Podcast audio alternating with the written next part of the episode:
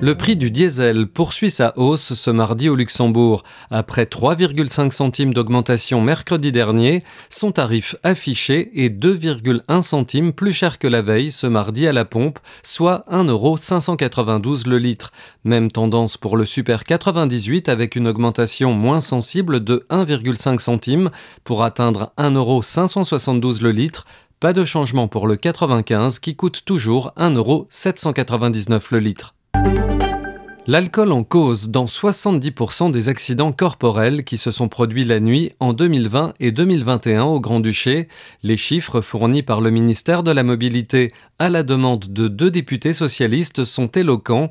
Sur cette période, dans 89 cas d'accidents corporels sur les 127 recensés, un taux d'alcool supérieur à la limite légale a pu être confirmé.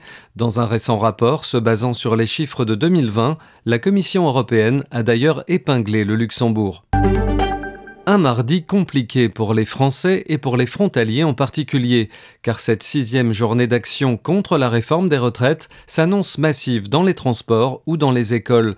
Des barrages filtrants étaient annoncés en Moselle, à Cattenom, Carlin, Florange et Trémery, de même qu'à Metz-Borny. La circulation ferroviaire est très perturbée et le restera mercredi à la SNCF et à la RATP, ont déjà annoncé les deux entreprises. Les syndicats veulent faire mieux que le 31 janvier, quand la police avait recensé 1,27 million de participants et l'intersyndicale plus de 2 millions et demi dans les rues de France.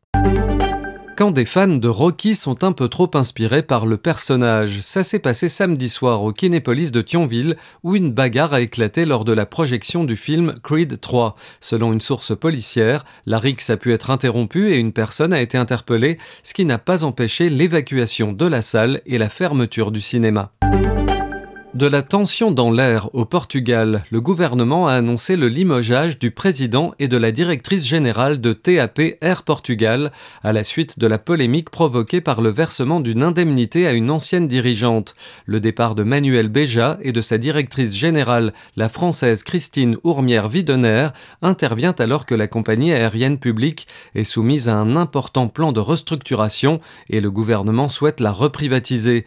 Cette décision est le résultat d'une de l'inspection générale des finances qui a conclu à l'illégalité de l'accord encadrant le départ d'Alexandra Rice du conseil d'administration de TAP en février 2022.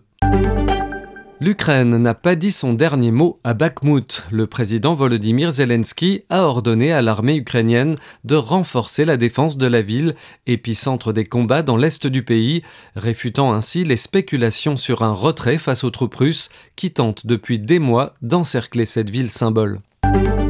Retrouvez toute l'actualité du Luxembourg et de la Grande Région en continu sur 5minutes.lu.